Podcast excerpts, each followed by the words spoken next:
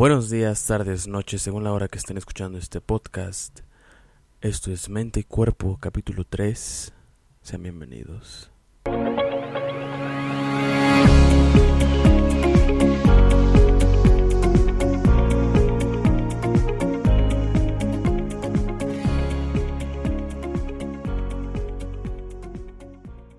Capítulo 3. Hoy vamos a hablar sobre psicopatía. ¿Cómo estás, Medina? Estoy muy feliz porque hoy vamos a hablar de un tema que me gusta mucho y que es muy interesante. ¿Tú qué tal? ¿Cómo estás? Yo estoy muy bien. Igual este tema de la psicopatía me llama muchísimo la atención. Es un tema que considero está lleno de dudas, de campo de acción que, que se puede intervenir muchísimo en cuanto a los rubros de psicología y medicina se tratan. A grosso modo vamos a, contextualizar qué es la psicopatía para los podescuchas tengan esta idea más o menos de qué estamos hablando.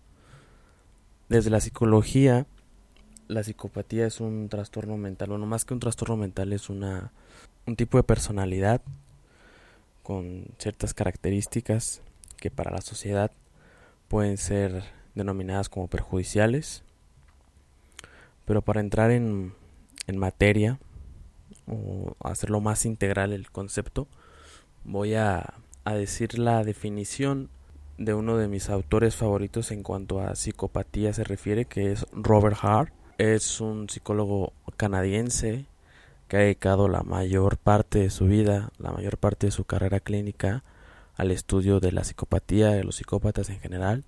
De hecho, él fue inventor o el creador del instrumento Psychopathy Checklist, que es un instrumento psicológico ampliamente utilizado en penales tanto de Estados Unidos como de Canadá, como de otras partes del mundo. Es una eminencia en cuanto se refiere a psicopatía. Entonces, el buen Hart dice que la psicopatía es un desorden de personalidad definido por un clúster distintivo de comportamientos y rasgos de personalidad inferidos. La mayor parte de estos son vistos por la sociedad como peyorativos y por lo mismo el diagnóstico de una persona como psicópata no es cosa ligera. Cuando nosotros mencionamos que alguien es psicópata o nosotros como profesionales, como psicólogos, diagnosticamos a alguien como psicópata, es algo realmente serio y se tienen que tomar las medidas adecuadas para determinarlo. Utilizar varios instrumentos, en lo posible diferentes perspectivas, tanto multidisciplinares como de la misma profesión, la, la perspectiva de varios psicólogos, por ejemplo. Es desorden de personalidad que es muy compleja de identificar por los mismos rasgos. ¿Qué rasgos me refiero? Es, son personas altamente manipuladoras, son personas con alto coeficiente intelectual, no todas, la mayoría, son personas que saben moverse en el mundo de las necesidades de los terceros y aprovecharse de, de estas, son personas que cosifican a sus, a sus semejantes, que los utilizan para sus propios bienes y sus propios beneficios, y un sinfín de, de, de cualidades más que, que iremos profundizando a lo largo de este podcast que no sé si alcancemos a mencionar todo lo que tengamos que mencionar sobre la psicopatía, pero me gustaría de hecho aquí agregar una recomendación que me hizo una profesora que, le tengo mucha estima, que, me dice qué tal si hacemos estos podcasts como miniseries, ¿no? En vez de hacer un podcast de, de una hora, 45 minutos, hacerlos un tanto más reducidos y ver cómo, cómo funciona esta modalidad. ¿Qué te parece a ti, Medina? Ahora que lo mencionas, me parece excelente esa opción y además me gustaría agregar a lo que estabas comentando de los rasgos básicos de un psicópata, que los psicópatas prácticamente no tienen conciencia de, de su patología.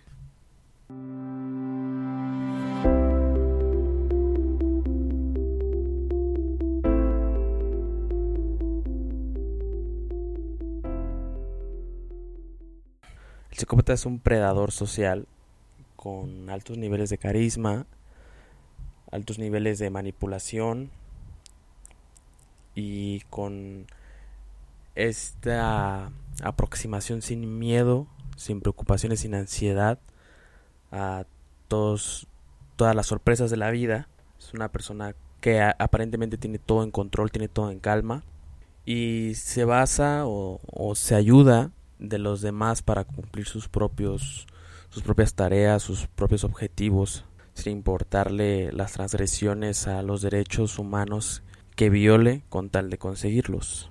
Puede dejar a lo largo de su vida un listado de corazones rotos, personas engañadas, personas boicoteadas, personas traicionadas. Son personas que no tienen, por así denominarlo, oyéndonos a, a campos psicoanalíticos, son personas que no tienen un super yo que los detenga a cometer esta clase de actos.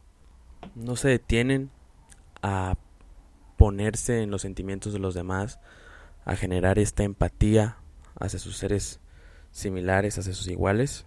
De hecho, muchas veces no consideran a, sus camaradas, a sus amigos, a, a sus iguales como iguales per se, sino como personas inferiores, como cosas, como objetos como cualquier medio para cumplir todos eh, sus, sus objetivos, sus expectativas.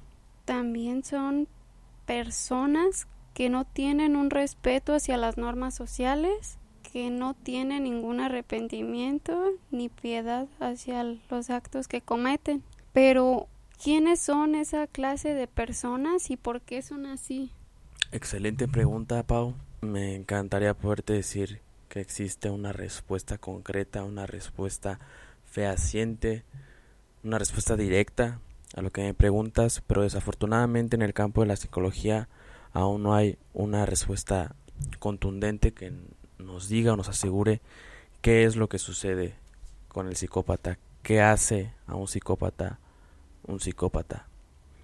Hay varias teorías entre las más respetadas y más habladas en la literatura como de los expertos y que inclusive Hart menciona en su libro Without Conscious, que recomiendo a todos nuestros podescuchas que si quieren saber más sobre la psicopatía se compren el libro. Yo tengo un ejemplar en inglés, pero sé que existen copias en español.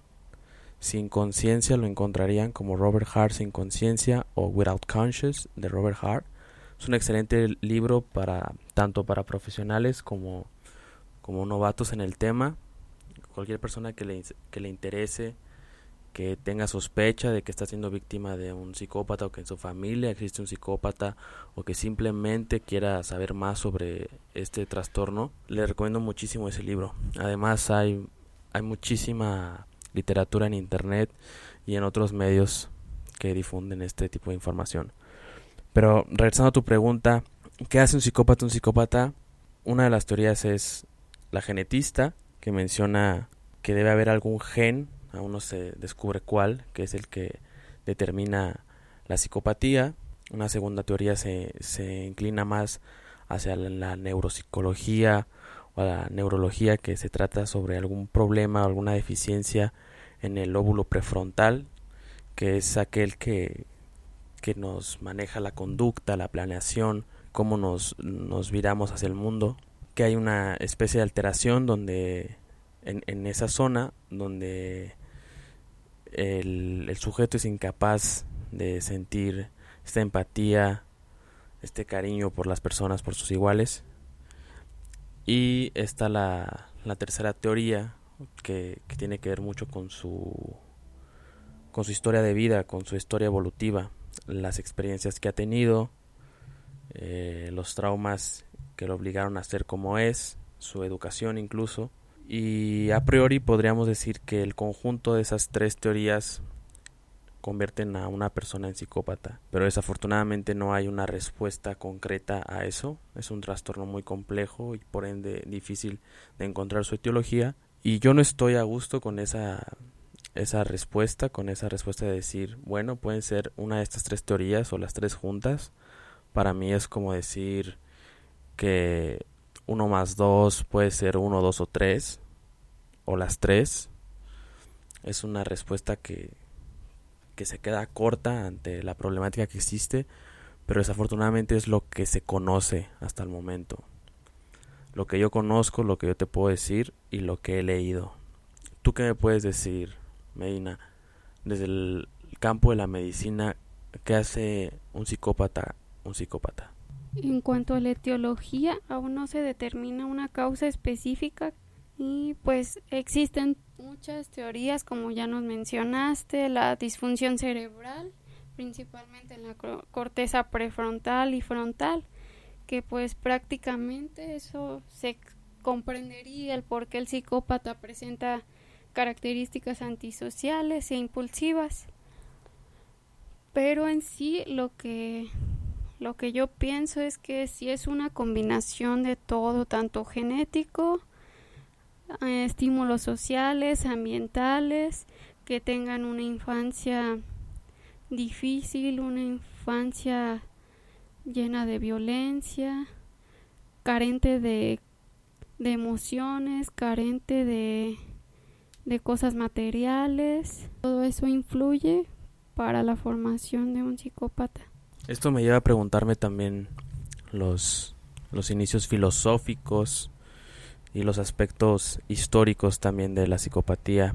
Podremos remontarnos a épocas pasadas o épocas más salvajes de la raza humana, donde los baños de sangre, las peleas, la muerte eran cosa de todos los días. Por ejemplo, la era medieval, donde se tenía que luchar a muerte para, para sobrevivir, o en los tiempos donde los griegos y los romanos dominaban y se hacían todas estas festividades de gladiadores contra esclavos o gladiadores contra gladiadores, estos baños de sangre que incluso a los niños podían ver como si fuera un torneo de fútbol. Me hace pensar también si en aquellas épocas un psicópata podría considerarse como tal o en épocas futuras qué es lo que le depara al psicópata. Pienso que como todo en la psicología debemos basarnos en el tiempo y en el espacio, es decir, el lugar en el que nos referimos y el momento que estamos viviendo. En cuanto a los aspectos filosóficos, me gustaría preguntarte tu opinión y bueno, doy la mía de antemano.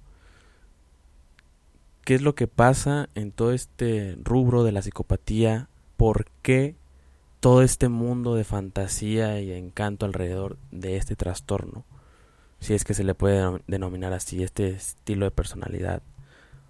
Cómo encontramos incontables series, incontables películas, incontables novelas sobre psicópatas, donde los personajes principales son psicópatas, donde figuran como estos personajes al cual te, te les puedes identificar o te gustaría ser como ellos, sin mencionar muchos, está Hannibal Lecter, el famoso Hannibal Lecter, está la película de American Psycho, está incluso la de Psycho de, de este, el director, ¿cómo se llama?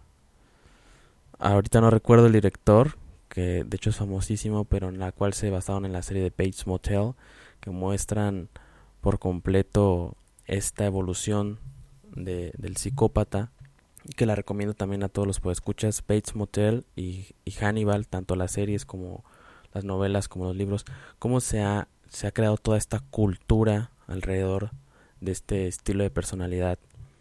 Me hace pensar que quizá dentro de la psicopatía exista una especie de, de idolatración, una, esta especie de, de alabanza que se tiene a esta clase de personas. ¿Será quizá porque son capaces de hacer lo que nosotros no podemos?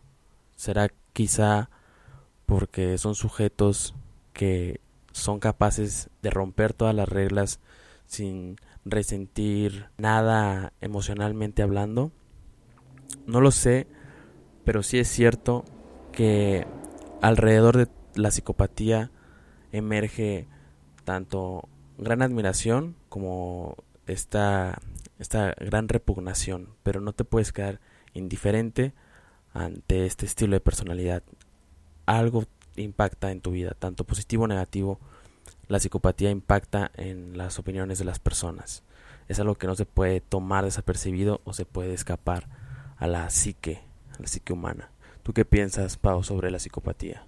La psicopatía es un tipo de personalidad que desde mi punto de vista ha sido mitificada porque es malentendida en la sociedad porque siempre este, puede haber un concepto erróneo en películas, series, prensa popular. Pienso que por eso es que tú dices las personas es, llama la atención este tipo de personalidad, pero a veces lo malinterpretan mucho. Tal vez puede ser porque son personas que llaman la atención por la forma en que aceptan su forma de ser tan tan natural, tan apropiada, tan insensibles, irresponsables, sin culpa, sin amor.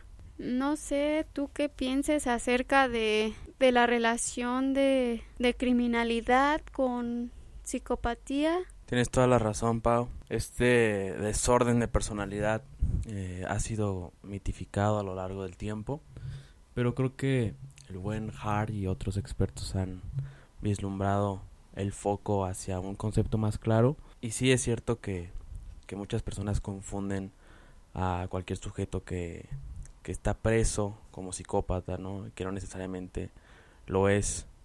De hecho, más adelante vamos a explicar que muchísimos psicópatas pueden estar libres y nunca haber una celda carcelaria por estas habilidades tan sutiles y tan avanzadas que tienen de manipulación social. En cuanto a su relación de criminalidad con la psicopatía, creo que es evidente, creo que existe, creo que todo psicópata va a cometer un crimen tarde o temprano y si no es que lo ha cometido como tal es porque se ha salido con la suya y ha logrado evadir el sistema, ha logrado engañar a la sociedad. Algunas de las características que tienen los psicópatas, como ya los habíamos mencionado, pero otras que me gustaría agregar es esta falta de conciencia que tienen y esta búsqueda de gratificación propia, de gratificación instantánea. Y como decía, muchísimos de estos pasan tiempo en prisión, pero otros jamás. Y la mayoría de psicópatas siempre, o por decir que la totalidad de psicópatas siempre va a tomar más de lo que dan. Son expertos en violar las leyes sociales, las reglas que nos rigen como una sociedad. Muchísimos de ellos son criminales, los demás, como te digo, puede que lo sean, pero se salen con la suya. Hay un trastorno que varios psicópatas se han valido de este para, para obtener una condena más corta o incluso una condena psiquiátrica en vez de penal que se llama el trastorno por simulación que grosso modo es, es un trastorno que el sujeto utiliza para hacer creer al, a, los sujetos a su alrededor, a los instrumentistas, a los expertos, que es psicótico, cuando pues a priori es un psicópata completamente. Este trastorno solo puede ser efectuado o ejecutado por personas con altos CIs, con coeficientes intelectuales por arriba de la media que conozcan sobre principios de psicología y desafortunadamente en la historia han existido varios sujetos que debido al trastorno por simulación han logrado escaparse de una condena penal e incluso otros han logrado escaparse de una condena total.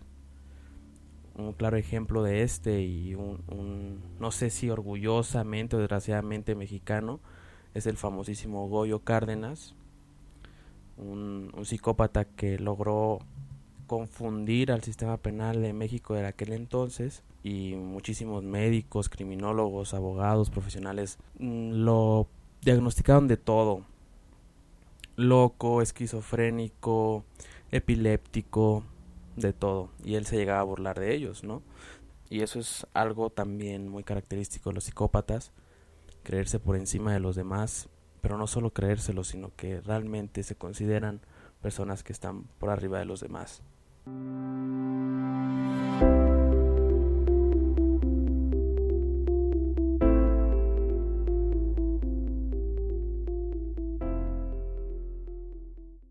Muchos de estos psicópatas también tienen habilidades camaleónicas, es decir, son capaces de cambiar su apariencia por completo.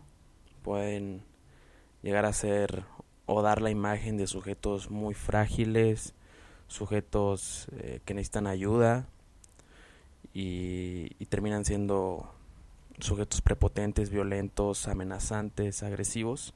Y también son sujetos que tienen una imagen de sí mismos muy alzada, son calculadores, no sienten remordimiento por las personas y tienen un, un, profundo vacío de empatía, no son capaces de generar esta y su habilidad para crear lazos emocionales o relaciones interpersonales con otros solamente funciona a sus propias expensas, a sus propias necesidades. Son personas que funcionan sin las limitaciones de conciencia y si lo vemos desde la perspectiva completa, son sujetos que están faltos de todas las cualidades que hacen a un humano poder vivir en sociedad con armonía. Eso es lo que yo creo, esa es mi opinión personal y también te puedo compartir un poco de mis experiencias con psicópatas. Yo trabajé un tiempo en el penal de aquí, pero desafortunadamente no pude ver a ninguno y sorpresivamente en, en mi servicio social tuve la suerte de poder ver de cerca a dos estudiantes de preparatoria, uno masculino y uno femenino, que, que cumplían con el perfil psicopático. No se les hizo instrumentos per se, un instrumento de, psicopatía per se, pero mi jefa de, aquel entonces de servicio estaba segura de, de su diagnóstico, ella los conocía cercanamente, era su profesora y pudimos ver ciertos instrumentos aplicados a ellos, ¿no? principalmente con un enfoque vocacional y fue muy curioso porque todas las áreas, tanto la matemática como la del lenguaje, como la, la espacial, todas las áreas de pensamiento, todas las inteligencias las tenían por encima de la media. 100, 100, 100, 100 personas con un alto coeficiente intelectual, pero que tú los ves y son las personas más normales del mundo, ¿no? Obviamente ya después indagando en sus pruebas proyectivas, en sus Macovers, en los HTPs, puedes ver todos estos rasgos psicopáticos más de cerca que un profesional en la psicología te pudiera decir tal cual. Yo tuve la suerte de conocer un tanto de cerca a uno de ellos, al masculino, y tenía actitudes muy antisociales, aparte de que cumplía con el perfil.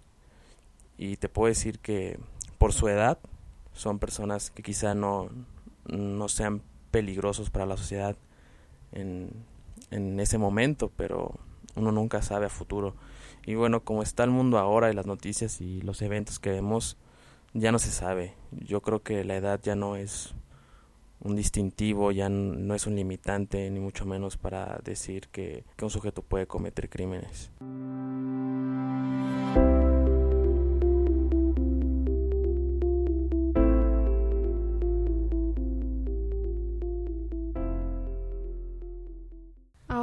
Hablas de eso, me gustaría mencionar un caso muy sonado aquí en México por el año 90, por los noventas, que fue el de Juana Barraza, muy popularmente llamada como la mata viejita. Se hacía pasar como una trabajadora del sector salud, como una enfermera que iba a ayudar a ancianas, las cuales pues eran asesinadas a golpes, con armas punzocortantes, estranguladas, violentadas sexualmente. Ese es un caso de una asesina serial que, que se camuflajeaba para realizar sus asesinatos. Así es, un psicópata puede pertenecer a muchísimos rubros. Un psicópata puede ser un asesino serial, un violador, un ladrón incluso, eh, asesinos a sueldo, violentadores familiares, los, los criminales de cuello blanco, que después hablaremos de ellos, muy interesantes. Nos encontramos también con abusadores de niños, pedófilos, por ejemplo, miembros de, miembros de pandillas, eh, abogados corruptos, eh, señores de la droga, miembros del crimen organizado e incluso doctores, Medina, incluso doctores pueden ser psicópatas y cometer delitos en contra de la sociedad muy muy graves que de, de hecho y, y si los escuchas quieren podríamos tomar la dinámica de también dedicar un capítulo completo a un psicópata en específico que eso me recuerda a un podcast que bueno ya no existe de frecuencia cero que se llamaba Testigos del Crimen. Muy, muy buen podcast. Igual pueden encontrar uno que otro capítulo por ahí perdido en YouTube. Que se dedicaba, era un, un, un par de criminólogos, no, un criminólogo y una psicóloga se dedicaban a analizar casos específicos de psicópatas. Pero bueno, regresando a esto, ¿qué otros rubros de la psicopatía caen en, profesiones, entre comillas, sociales? Pues, terroristas, eh, miembros o líderes de, de cultos religiosos, mercenarios y un sinfín, ¿no? Incluso personas de negocios.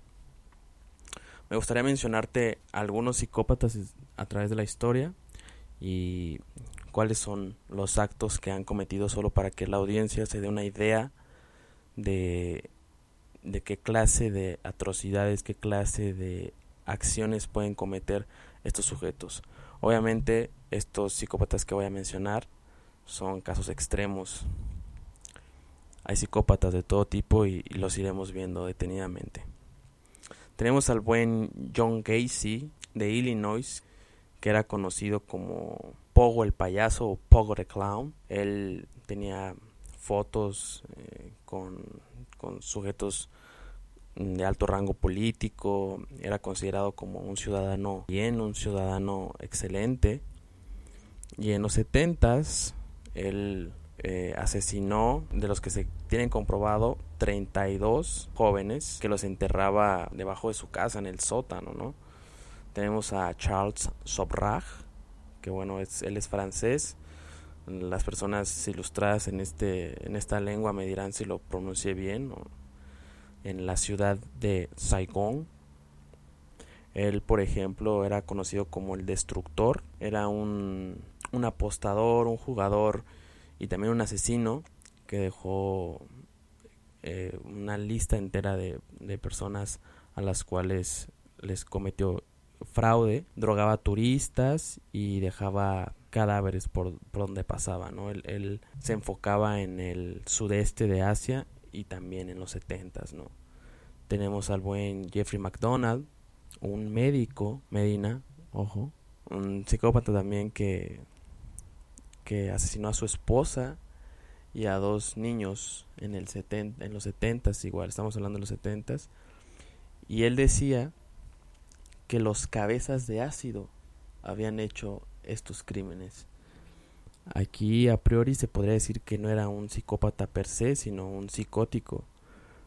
Pero como sabemos puede haber ejecutado el trastorno por simulación y hacerse pasar por un psicótico. No se sabe o bueno, las personas cercanas al caso tendrán más, más evidencia al respecto.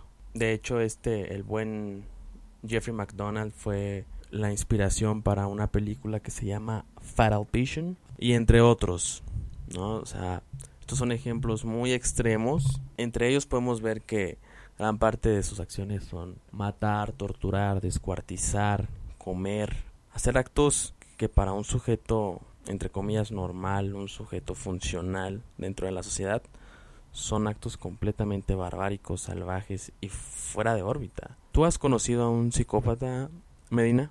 En el tiempo que roté por, por el hospital psiquiátrico, conocía a un psicópata. Él pues tuvo una infancia difícil, una madre violenta, una familia sin vida, una familia que que los explotaba, violaba a sus hijos. El, este paciente pues fue llevado ahí al psiquiátrico porque su madre encontró tres cabezas en el refrigerador. Entonces pues decidió llevarlo al psiquiátrico y desde ese momento su familia ya no regresó por él. Él ya se encuentra, de, por así decirlo, para toda la vida se va a encontrar ahí en el psiquiátrico. Es interesante eso que mencionas, Pau, pero ahora que me dices que este sujeto había guardado, por así decirlo, tres cabezas en, en su refrigerador, mm, me hacen preguntarme si este sujeto realmente sufría de un desorden psicopático de la personalidad o era un psicótico. De todas maneras, es importante decir que ante la ley y ante el orden psiquiátrico, un psicópata no está loco. un psicópata comete sus actos, sus crímenes, sus actos agresivos ante la sociedad con una mente completamente clara, fría y calculadora, basándose en su racionalidad combinada con una inhabilidad de poder pensar en los sentimientos de los demás, esta inhabilidad de generar empatía que es el prerequisito para poder amar. thank you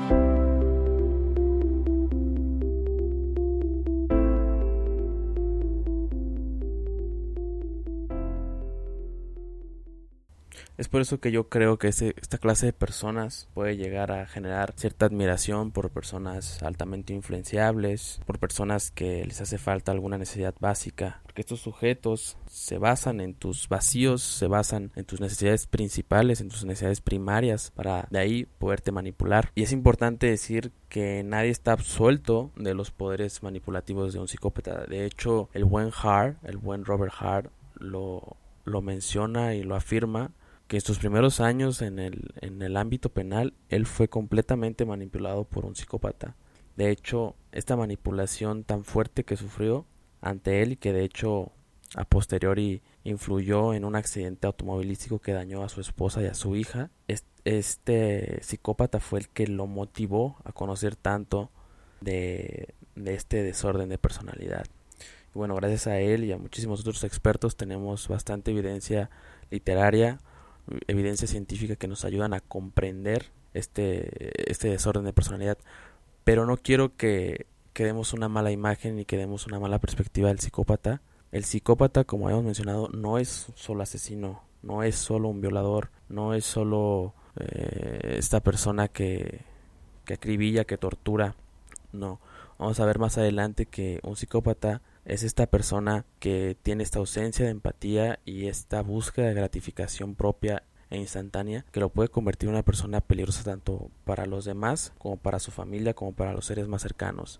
¿A qué me refiero? Pueden ser sujetos que incluso tengan estatus político, que tengan algún estatus empresarial, sujetos que incluso puedan verse como ciudadanos a priori de excelencia, pero quizá tras bambalinas, quizá detrás de la puerta de su casa son personas que violentan a su mujer, que violentan a sus hijos, tanto física como emocionalmente.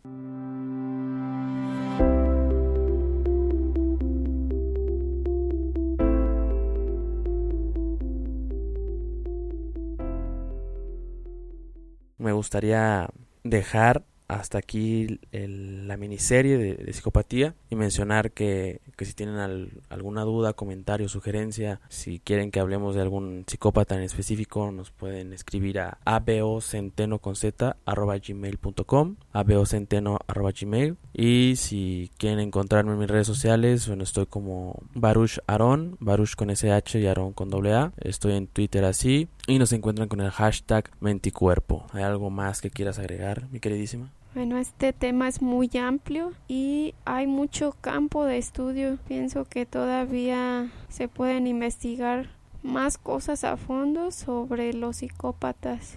Y pues en el siguiente capítulo vamos a continuar hablando sobre este tema.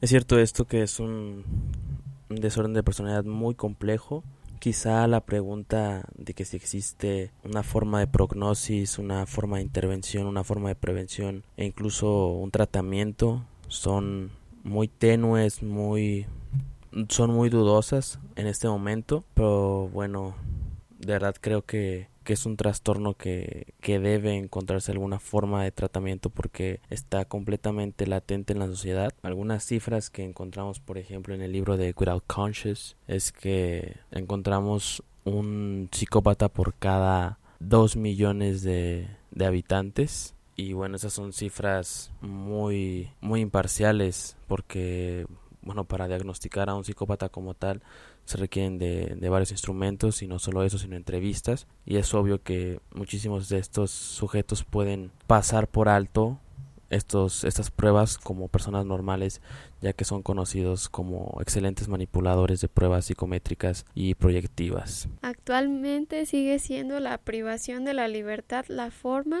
en que la sociedad ha resuelto este problema, porque realmente no hay un medicamento que se pueda prescribir ya que no son este personas que tengan delirios, alucinaciones y pues no hay en sí un medicamento que se pueda prescribir para este problema.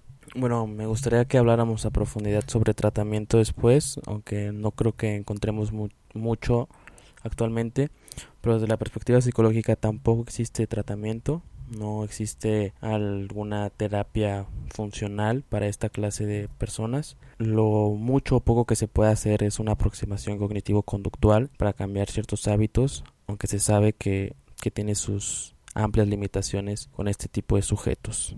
Por otro lado, me gustaría abordar también la perspectiva de historia evolutiva, la historia familiar de una persona. Es cierto, sí, que, que, un sujeto que ha vivido en un ambiente antisocial, con carencias afectivas como materiales, está más propenso a tener esta clase de perfil, pero no está completamente asegurado ni completamente afirmado que esta sea una de las causas, ya que se han encontrado casos de psicopatía en sujetos con familias con una buena remuneración económica, mm, bien posicionada socialmente, que hubo cariño y afecto al individuo, así que podría ser un factor pero no es decisivo. En cuanto a la acción penal, a la acción gubernamental que se tiene sobre este tipo de sujetos, es obvia y evidentemente que la aproximación que se tiene es completamente inefectiva los psicópatas siguen surgiendo en nuestra sociedad, siguen afectando a nuestra sociedad y el sistema penal se queda corto ante esta clase de sujetos. No hay ninguna especie de reformación que aplique a esta estructura de personalidad, ni mucho menos una reformación que se presenta en los penales judiciales aquí en México.